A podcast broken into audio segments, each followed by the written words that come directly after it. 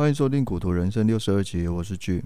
呃，最近的疫情真的是越来越严重了。那自从那个狮子会的会长，他真的是超屌的。如果你有机会的话，可以去看他的那个呃行程啊。尤其是五月九号那一天呢、他早上就在基隆八斗子钓鱼嘛，后来呢又跑去那个市民大道唱歌，唱完歌之后呢，又跑去新庄的 Costco，然后要下去新竹的峨眉湖跟城隍庙，那再又上来了台北，又下去了桃园。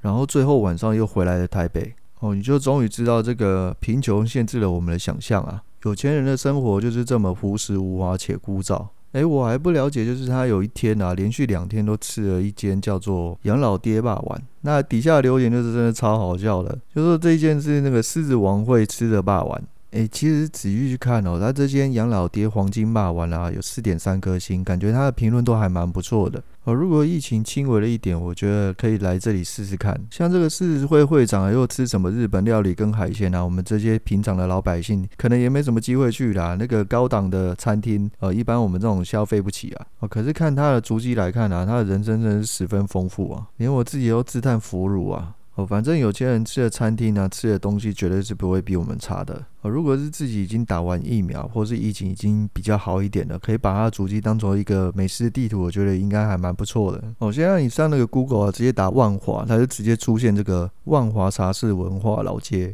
哦，直接进去看啊，里面不是姐姐，也不是阿姨啊，那根本是你可以叫阿嬷啦。哦，你看到那个照片啊，你根本是假美瑞啊。好，那现在疫情这么严重啊，我提供几个建议给大家参考一下。然后第一个就是你出门的时间呢，尽量的减少，也就是说呢，你吃的东西可以在家里面解决就好了，你就不要再出门出去买了。然后另外一个就是你，比如说你要出去买个东西，然后你可以尽量绕过一个呃人烟稀少的地方啦。其实我现在自己出门买东西，我都会绕过夜市啊、菜市场。然后另外一个我觉得比较中奖的地方啊，就是你想想看嘛，我们摘下口罩，就是通常就是我们回到家里面，或是呃在吃饭的时候就会摘下口罩嘛。这我就觉得很容易中奖，因为你吃饭没有办法，你总不可能戴着口罩吃饭吧。然后另外一个比较容易中奖的地方，就是我们出去外面吃东西或是买东西的时候都要付钱嘛，那些纸钞跟铜板啊，都是很多的病菌跟细菌。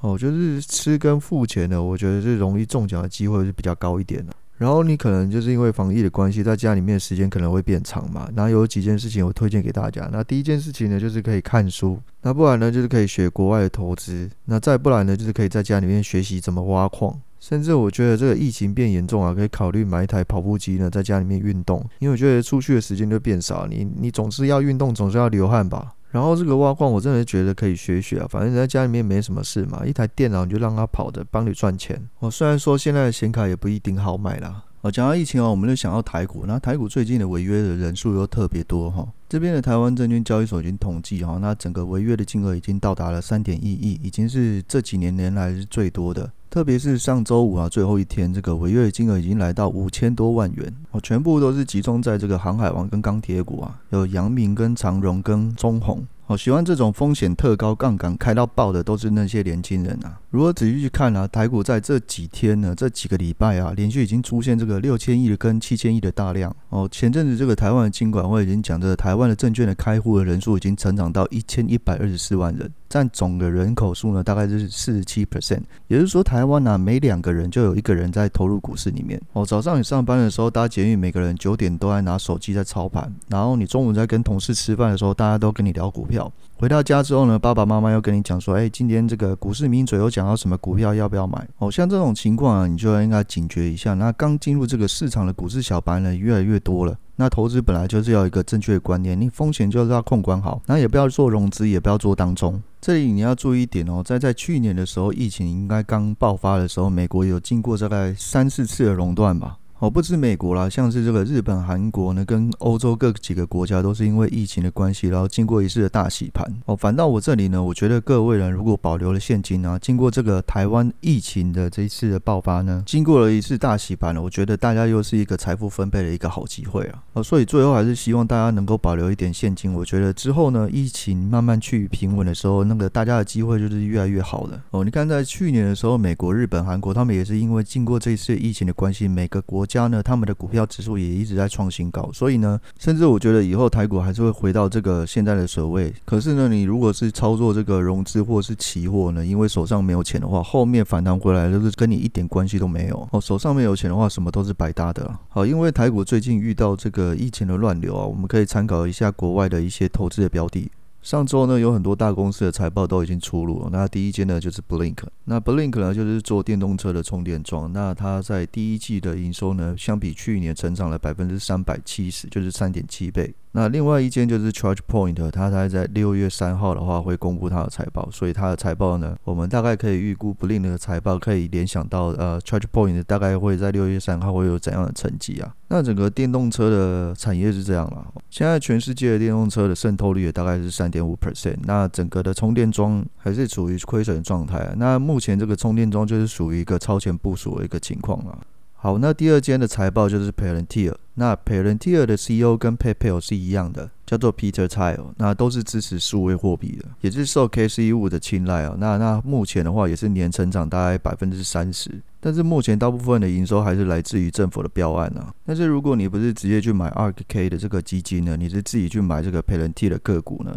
那只依这个财报来看呢，这个佩兰蒂尔还是相当不错的一只股票了。那佩兰蒂尔对于第二季的未来展望呢，他就是说，呃，目前这个数位货币啊，对于整个公司的营收啊，帮助还是相当大的。除了目前佩兰蒂尔又有投资这个比特币呢，也可以用比特币来支付相关的费用。那甚至这个目前的 SpaceX 呢，也可以用这个加密货币来做支付。好，所以整体来看，这个 p a l a n t i 还是维持年成长百分之三十哦。好，那另外一档个股呢，就是游戏类的开发龙头股啊，就是 Unity，它也是营收年成长百分之四十，也是优于预期的，只是亏损稍微多了一点。那 Unity 跟 Palantir 有一个相同的地方，就是它配给员工的股票会比较多一点。所以目前看来，这个 Palantir 跟 Unity 还是年成长相当的多，但是它因为呃给员工的报酬也是很多，所以目前这两间公司还是亏损的状态。好，下一档就是 Fubo TV。那 Fubo TV 它比较属于小众，因为它是属于这个呃体育节目的直播串流。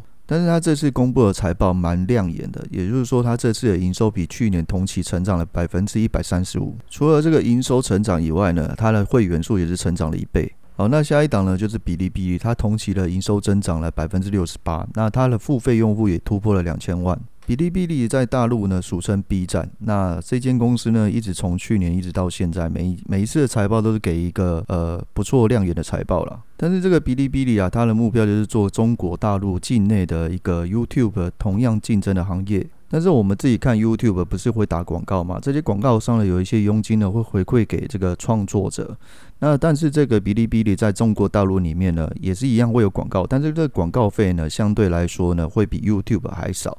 所以呢，在创作者在中国大陆里面做创作呢，他们拿到的广告费会比 YouTube 来会来的更少的，大概就是会少个三倍吧。OK，那下一间呢就是 Airbnb，它同期成长了百分之三，那财报就是一般般啊。那因为这个全国的疫苗施打进度很慢，所以直接影响 Airbnb 的的订房的成长速度。但是不要小看这个 Airbnb，它目前的市值已经比这个五大酒店的品牌的总和还要更大。但是短线上来看呢，这个股价还是偏高，要小心这个 Airbnb 后续的表现。好的，下一档财报呢，就是小鹏电动汽车，它在 Q1 交付了一万三千台的电动汽车，那年成长了百分之四百八十七。好，如果你有注意这个小鹏电动汽车，你可以发现到它每一次的年增长都是相当的多，甚至我觉得未来有一天呢，可以超过这个蔚来电动汽车。那中国的电动汽车市场还是一样哦，你每次看这个蔚来跟理想跟小鹏，他们的成年成长都还是相当的多，但是他们还是处于亏损的状态了。那你可能会问说，那中国电动汽车市场值不值得投资？我会说，呃，现在目前看起来成长速度虽然是很快啦，那它呃，毕竟它还是亏损状态嘛，所以目前看起来投机性呢，比特斯拉还是相当的高啊。哦，如果你自己是做价值投资的，我相信你投资特斯拉会比这个中国电动汽车还要更好。但是你自认承受的风险比别人还要高的话，我相信这个三间的电动汽车，我觉得还是可以投资的。好的，下一档财报呢，就是阿里巴巴，它这一次的财报已经开始亏损了，那号称是上市以来最大的亏损，所以让很多的分析师已经跌破了眼镜，它的股价已经超跌了百分之三十。那目前阿里巴巴还是陷入在大陆监管的风暴里面。那如果各位如果有持有阿里巴巴，要自己要小心一点。那目前马云已经在这个电视上出现了，但是他的表现已经憔悴了很多哦。我只能说，在中共政权下的一个企业的发展呢、大家还是要小心一点啊。那你投资中概股就是有这种风险。好的，下一档财报呢，就是迪士尼。那它这一次的 Q1 的财报是低于预期的，原因是出自于因为它的 Disney Plus 哦，它的影音串流的订阅成长人数是低于预期，开始在减缓了。那迪士尼本身也是一个疫情股嘛，不管是它的迪士尼乐园或是 Disney Plus 呢，也是因为疫情的关系啊。那目前因为这个美国的接种人数啊，疫苗接种人数也是开始在成长了，那大家都开始对于这种影音串流的需求可能也不是那么的高了。哦，你看到这个 Disney Plus 有这样的成绩，你可能也要担心 Netflix 下一次的财报会不会有这么好的成绩啊？好，一样是疫情股，我们来看一下这个半导体 IC 哦，这个 AMD 跟 Intel 跟 Qualcomm 呢，最近的股价都是疲软的。那数据显示呢，在四月份的 PC 出货量已经下降了百分之十三。那这也难怪，因为这个疫情呢，大家都关在家嘛，用电脑。可是最近这个美国人的接种疫苗的普遍率呢，越来越好了，所以这个用电脑的需求也是慢慢的下降了。OK，这这财报整体来看呢，这个阿里巴巴、迪士尼呢，还有 AMD、Intel 的财报呢，暂时不如预期。那其他的财报都还是相当不错的。好，那另外补充一下，我自己私心觉得，这个迪士尼，如果你自己是一个价值型的投资者，我觉得迪士尼是一个可以考虑的标的啊。哦，我相信一般小孩子都会跟你吵说他去迪士尼乐园啊，还有他有很多的像是《冰雪奇缘》啊，呃，一些 Marvel 的一些 IP 的 content。长久以来啊，我会是觉得迪士尼会是一个获利的保证。好，接下来就是讲马斯克跟特斯拉的一些消息哦。那马斯克在上周的时候就会征询大家，哎，是不是可以用狗狗币买那个特斯拉？那大家同不同意？那总共呢有四百万人来做 Twitter 的投票，接近八成的人都同意用狗狗币来买特斯拉。经过这个投票，你可能会很开心。如果你手上有狗狗币的话，可是呢，没隔几天他就说，哎，取消比特币可以买特斯拉的优惠。这则推测一出来呢，比特币跟狗狗币还有其他的加密货币都一起应声的大跌啊。原因是因为他希望哦，虽然他支持这个加密货币，可是不希望大家用大量的煤炭或是一些呃污染地球的环境或是暖化来这个开发加密货币。他会用寻求别种方法来支持加密货币哦。那目前他也是希望 Dogecoin 的相关的开发者可以开发到方便交易这件事情。还有另外一件事情跟狗狗币比较大的关系，就是这个 Coinbase 终于让这个狗狗币呢，在在未来的六到八周，可以让四千多万名的会员可以买到狗狗币。那这则消息一出来之后呢，这个狗狗币就大涨了百分之三十。那目前的狗狗币的价格大概就是在零点五左右的徘徊啊。好，那还有一件事情跟特斯拉比较有关系，就是这个 Musk 在宣布在一个月之后要推出一个 FSD 的订阅制服务，然后呢，从这个 V 八的版本提升到 V 九。那他说这个版本的跃升呢是一个大幅度的改变，甚至呢本来有雷达的辅助，他也要把这个雷达拿掉，做一个自动驾驶，纯粹用纯视觉的技术呢来做自动辅助驾驶。好，还有一件事情，就是在最近呢，有人发现，在纽约发现了这个 Cybertruck 的测试车。那这个照片我有公布在我自己的脸书上面，那大家可以去看哦。那整个整体的造型呢，我觉得是相当的有科技感。那马斯克自己也说了，那这个 Cybertruck 就差不多是长这个样子。预计在第三季呢，会在德州生产，最快呢在年底就可以交车这个 Cybertruck。好，所以总体来看呢，不管这个 Cybertruck 或是 Tesla 或是加密货币，这个马斯克都有一定的 on schedule。如果各位呢在台股操作不顺，可以参考这个美股的投资啊。美股的投资相当的稳定，然后呢，呃，你如果是找国外券商，就是免手续费。当然你在台湾找这个呃券商会跟你收付委托费啦。但是我觉得我自己是用 First Trade，那 First Trade 很简单啦，它就不会跟你扣手续费，然后你又可以买 OTC 的股票。好，这里来看呢，如果你自己在家里面有多余的时间，可以研究这个国外的投资，还有这个加密货币。那台股的部分的话，尽量少用这个期货或是融资融券的一些杠杆的操作，明哲保证还是比较重要了。那下个礼拜呢，我可能家里面有一些事情，可能暂停会上一集，那可能就是下下个礼拜会再上。先跟大家说声抱歉，不过我在脸书上呢，会时时会 po 一些自己的动态跟一些呃股市上的新闻。如果大家方便的话，可以在脸书上直接查“股图人生”，然后直接关注一下、追踪一下。那我们下次见喽，拜拜。